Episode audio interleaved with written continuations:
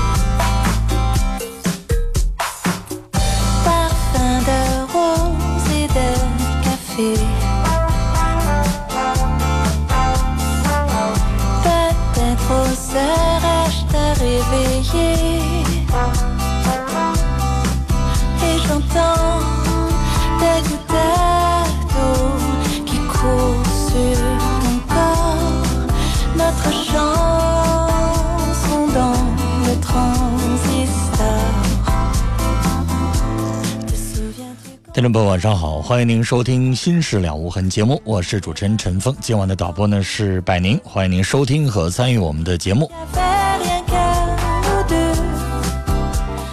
喜欢上网的朋友可以网络上找到我们节目的一些网络上的地址。首先是陈峰的新浪微博，微博的找新方式，百度网站当中您直接搜啊陈峰微博。早晨的晨，风雨的风，搜索陈峰微博，或者是在新浪微博当中直接来搜索 DJ 陈峰 A B C D 的 D 啊 J K 的 J DJ 陈峰，早晨的晨，风雨的风。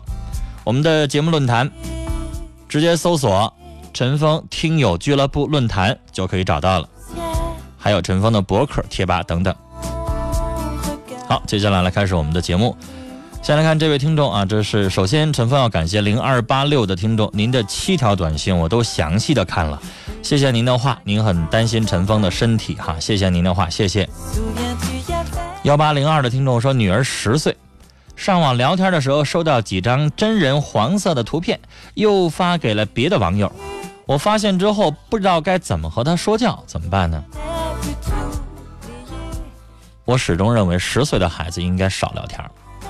十岁的孩子如果愿意上网的话，你可以让他玩一些啊有助于开发智力的幼教类的游戏，就连游戏要玩什么都应该注意。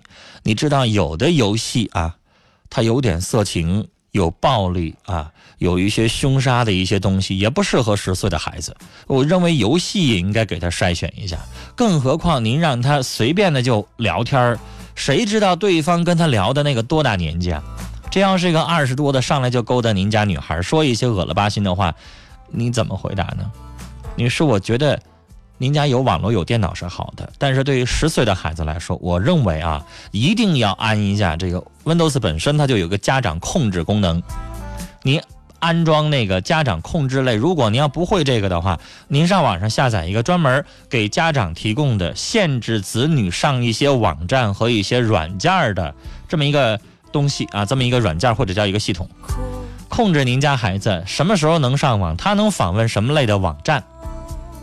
QQ 聊天的话，你要限制他的每一个网友，就这个给他发黄色图片的这个网友，立马拉到黑名单，不能让他再毒害孩子了。然后跟孩子解释，那是非常不好的淫秽的图片。他可能会问你什么叫淫秽，你就告诉我，凡是不穿衣服的。不知道羞耻的那样的照片，全都是淫秽的。孩子多多少少应该懂，那孩子现在你让他不穿衣服光着出去，他有羞耻之心，他知道那样不好的。那有人给他发那样的照片，那可就不好呗。所以我劝您，这么小的孩子让他上网的时候要有一档的节制，不能让他什么东西都了解。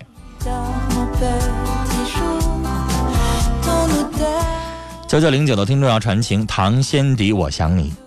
一旦想到你，即使遇到再大的困难，对我来说都不足为惧。相信我，我能给你幸福。说明是爱你的雨。四九幺九的听众啊，提醒您一下，我不知道您的短信是否发送完整了。目前为止，我收到了。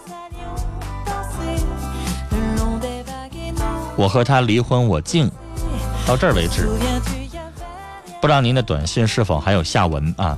提醒大家，我们的短信一条能收到五十个汉字，如果这个里边还得含标点符号在内五十个啊。如果算上标点符号，您的字最好不要超过四十个。一旦超过的话，可能您的短信会被系统屏蔽，那我就看不掉，看不到。您就白发了，白发了这个短信，不会扣您的一毛钱的短信费用，但是您白发这一条浪费时间。你以为我收到了，但我没收到，所以您需要把您这条短信补充完整啊！这是四九幺九的听众，一个六三个八的听众也是，上来就这么一句话：我和老公再婚家庭，结婚两年，他和儿子的户口一直没迁过来。又有一条了，说我提过多次，他答应的挺痛快，马上签，但都不了了之。我弄不清他的想法。户口这东西，女士有那么重要吗？你有结婚证就行，结婚证其实比户口还重要。我我我现在住这房子，我已经在这住快十年了，我的户口都一直都不在这儿。就是女士，有的人可能不太注意那个，但是你把结婚证掐住了，就是对劲儿了。结婚证你有，在法律上你就是他的妻子，他户口跟你在不在一块儿无所谓。来，接下来我们来接电话，首先要接的是四号线的电话。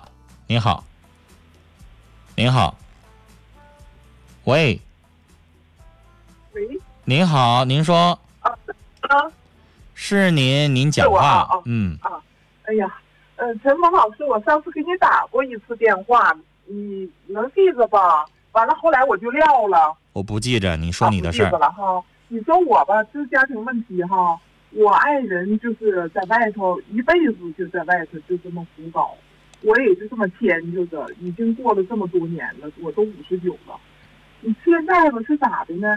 现在孩子大了，这个孩子吧，他不，他他不听话，他不太气人了。这样的话吧，他现在就是我和我老头关系要是那，他要如果我要不太不高兴了，他就管我，他就管我。现在他和嗯他爸嗯就是合起伙来，就是给我颜色看，我真是生气，真是受不了。你说怎么办呢？您教育出一混蛋出来。啊？我说您教育出来一混蛋出来。对呀。你说确实对呀，我承认呢。你说怎么办呢？你跟你丈夫忍了这么一辈子，你是希望你儿子长大成人之后，他能有个好生活，你都是为了他。但没想到，女士，最后你忍完了之后，你这孩子就有什么样学什么样，跟她丈夫跟你丈夫一模一样。对对对对，女士，啊，这是你的悲哀。哎呀，你现在应该后悔，你这辈子你就不应该忍。你等于是为这个世界造出了另外一个祸害出来。嗯，我那时候吧跟他离婚一次，孩子八岁前，完了他不离，就这么样。我寻思有这么孩子就不离，就这么样吧。为了这个孩子，我寻把孩子拉巴大了，他就是我的近门人，我个亲人。既然他那样了，我就是为了这个孩子了，一心一意投奔这个孩子。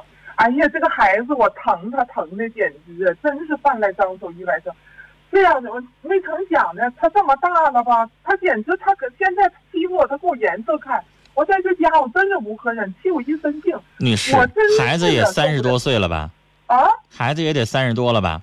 三三十二。三十二。嗯。他也长大成人了，三十多岁正是人生最好的时候，他应该什么都懂。这么对待自己的老妈妈，女士，我认为这个家就像你说的，你真不能待了。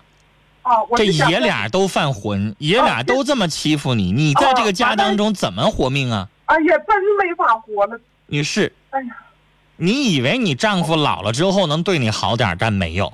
哦，你以为把孩子拉扯大了，孩子长大成人之后能够去帮衬您，回过头来反哺您啊，对您孝顺，你也得不到。嗯那女士，这个家已经没有你的立足之地了。没有了？我想劝您，这个时候不管离婚也好，怎么办也好，你得离开这个家，您自己生活吧。哦，你这孩子三十二了，女士，现在教育您认为来得及吗？呃不来不及了，说啥都不干啥。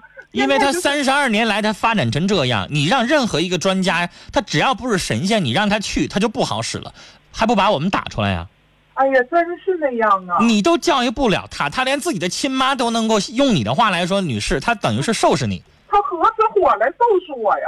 那是他儿子都收拾你这个妈了，女士，我们所有人帮不了您，我现在还疼爱他呢，他的养老保险我还给他交着呢。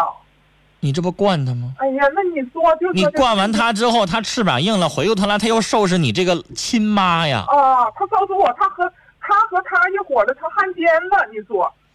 哎呀，那您在那个家当中没法活命，没法。老的小的全都教育你，你都得受着。你在这个家当中，女士，我现在受我都受这么多年了，您都不如一保姆，你也不如一个专门给别人伺候人的这么一个人。你知道，女士，咱现在花钱请一保姆，对人得客客气气的，对呀，人家有对你那样吗？没你不光不收人一毛钱，伺候人家爷俩，回过头来得让人家骂，让人家管着。嗯，那女士，这个给我您这么，看了，我待不了了。那你这么在这个家当中，你没法活。没法活。您现在五十九岁，嗯快退休了吧？啊，对，退休了之后，女士，您要是有一些劳保退休金的话，我劝你啊，离开这家，跟你老公是办离婚手续也好，或者说是不办，他要不同意的话，你就自己一人收拾包你就出来，哦他也不能把你怎么样。哦你自己租个房子，咱可能没房子，你自己租个房子，最起码你不用受老的小的气。哎呀，气的一身病啊！你自己女士，你能照顾你自己，你自己有收入，你能养活你自己吃和穿啊啊，你能活命。你自己要是一个人，慢慢时间长了之后啊，你还可以，如果你还愿意再找一个，那你就找；不愿意找，你就自己一个人生活女士，您是不是就这么一个儿子，没有别的子女？独生子女吗？那女士没办法，您只能搬出来。然后我劝您找个工作，哦什么样的工作呢？哦您现在身体应该还可以，呃，您在也不太好吧？但我的意思说，您找个活儿，但不能太累的。哦然后呢，您自己得存点过河钱。哦，接下来你这老头儿，你指望不上，指望不上。他不拖累你就不错，你咱就离他远远的，希望他不找你，咱们就能多活两年儿。呃，他不找我，你这儿子，你更指望不上，我也走过，你更指望不上你这儿子。女士，不要指望说你最后啊躺在病床上，你的儿子能够跑前跑后照顾你，又给你花钱，你不要想那些话哎。呀，我有病他不和我，你没病的时候都能够收拾你，你有病的时候人能理你才怪呢。哦，不理我。现在就是我在家，我感觉我待不下去。他跟我，他俩合还领个对象，他们仨合起伙来收拾我，给我颜色看。女士，您搬出来。我劝您，如果您有一技之长，您就做您自己之前的那个行业；如果您没有，您可以找一个老年公寓，或者说是能够给您一个房间住的那种保姆都行。嗯然后呢，仅收入不用太高，嗯一个月有个七八百块钱就行。嗯然后您有点儿是点儿，然后您自己的保险您存着，存个五六年，有个几万块钱呢，是您自己以后救命的。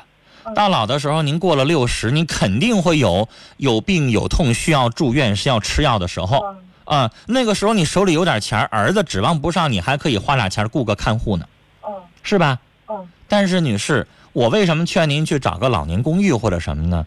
嗯老年公寓您在那儿做长了，那些阿姨呀、像您这个年纪相互，她能照顾照顾。嗯啊，那里边那些护士，假如说您要真病倒了，他们能够帮帮您。那您说您能咋办？哎我觉得就你这状况，我现在让你再找个后老伴儿，你都得哆嗦，你都得寻思不敢。不我绝对不会的了。所以您自己一个人先生活着，以后您要觉寂寞再说，或者是在老年公寓当中您能碰着合适的再说。现在咱不想那个，现在你搬出这家来，咱自己活命。嗯啊，您自己搬出这家来。我刚才说那些嘛，为什么让您做那样的工作？因为那样的工作能让你有地方住，你就不用交房租了。你上人家给人当保姆去，人家给你一个房间住，你就不用交房租了。你上老年公寓，你上那去打工，人家给你一个房间住，你又省了房租。要不然您的退休金，我觉得一半得花在房租里头。啊，我这样为您去考虑一下，您自己先安定下来，然后离他们远点那个家，有一天你发现他们好了，你可以去看一眼去。如果还对你那样，女士，你连看都不要看，因为只要他们知道你在外边去住，你在外边还能挣钱，我怕你兜里那边钱保不住。啊，我怕你的儿子和你那老伴儿完回过头来又惦记你一些钱，到最后你就没法活命了。这个时候，女士还在还在，我就我劝您自私一点，为您自己多考虑考虑吧，行吗？好吗，女士？我听不到您的声音了，不知道您的电话是不是断掉了。我说这些话，希望您自己自私一点，为您自己筹点钱，为您自己的今后多活两年，好好考虑考虑，这个太重要了。人到六十岁这个年纪的时候，被自己的丈夫和孩子欺负成这样，我不知道要说什么好了。老人家说他自己儿子用的词儿是收拾他，人活到老的时候落到这么一个下场，真的是心里边特别难受。来，我们听友，节目直播的过程当中，欢迎您通过电话和短信的方式来参与到我们节目的直播当中，发表您的意见。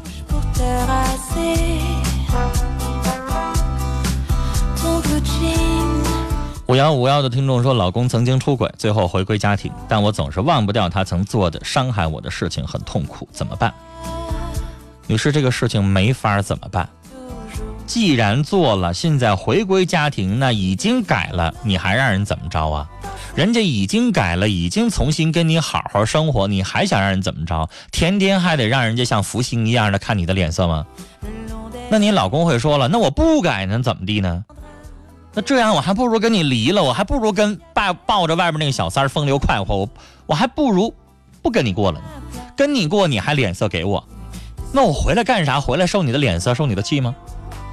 女士，丈夫已经回来了，你得好好对人家，不能还揣着仇恨了啊！那样的话，已经回来家的丈夫可能会被您的脸色，被您对他的态度，最后又给逼走啊！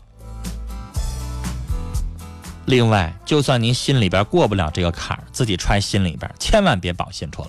女士，这个无药可解，你心边里边那个坎儿没有药吃完能好。明白吗？需要你自己去缓解，看得开一点。幺零四六的听众说：“我要去河北省，到那儿怎么听您的节目？还是现在这个频率吗？那就不可能了。人家河北有河北的广播，是不是？所以想告诉您，到当地您听不到我们的节目。”幺六二八的听众说，和老公结婚七年，常有小吵小闹，但感情一直挺好。可他不讲理，他能放火，我不能点灯，而且他小心眼儿。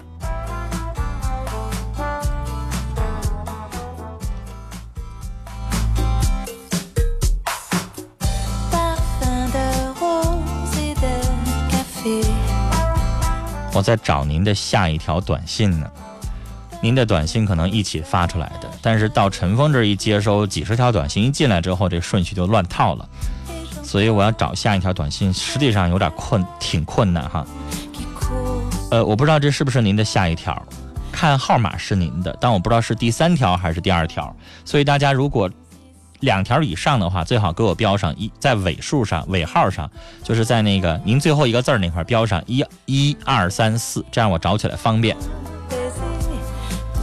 接下来的我看到这条说肾虚伺候不上去，故意当他姐夫面说整事儿，我我很委屈。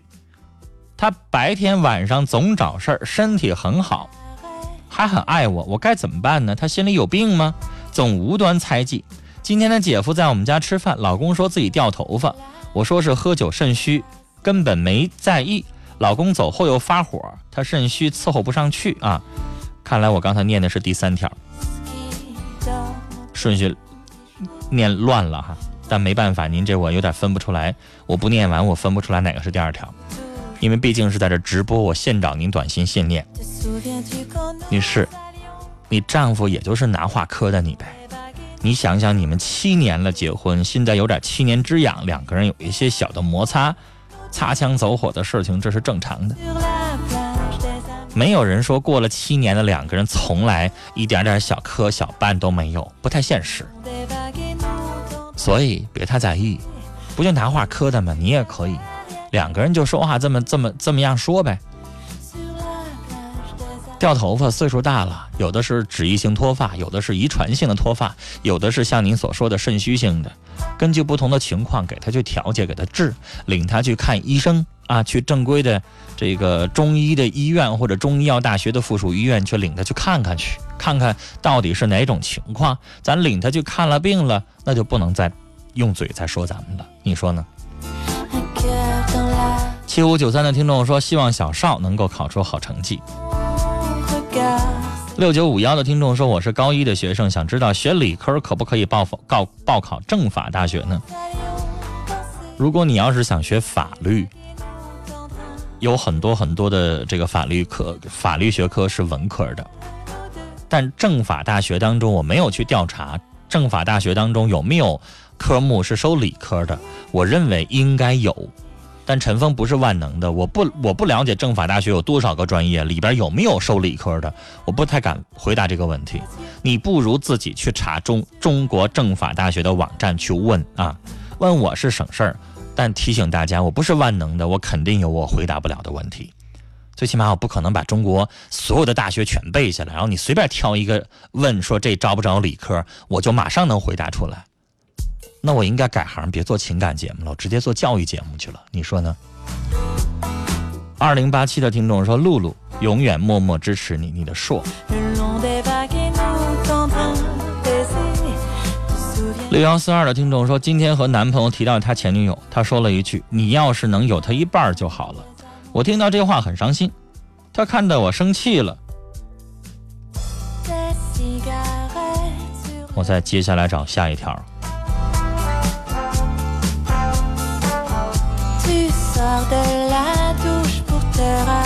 他看到我生气了，就随口就说他是随口说的。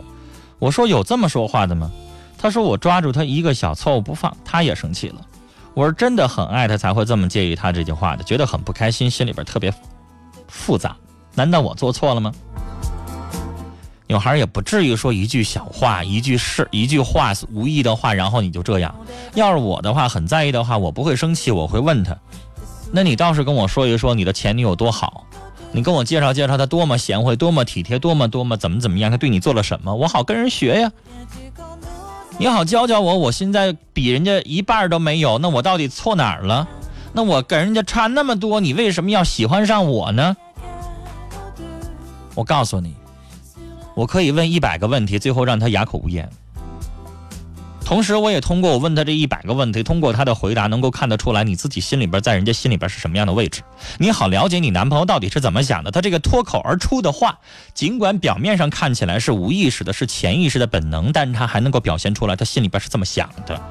他在拿你和他的前女友曾经做过最本能的对比。那他认为他前女友是好的，那咱正好问问人前女友都做啥了。然后咱也取取经，咱们能做得更好，让你的男朋友的心更牢牢的在你身上。女孩，你没那么做，你只是生气，你只是人家说了一句实话，或者是说的是假话，还是怎么样？你不管怎么样，你连调查你都不调查，上来就生气，有什么用呢？最后在你男朋友的心里，只能认为你小气，你无理取闹，你矫情，你一点都不大方，你一点都不体贴。最后你有什么用呢？你得到什么了？本来很好一个机会去问他，去去套他的话，去了解他心里边怎么想的。你不用，回过头来你生气，最后给你自己不光没加分还减分。女孩，做事情的时候动动大脑，别由自己的小性子。接下来一段广告，回来之后继续来收听节目。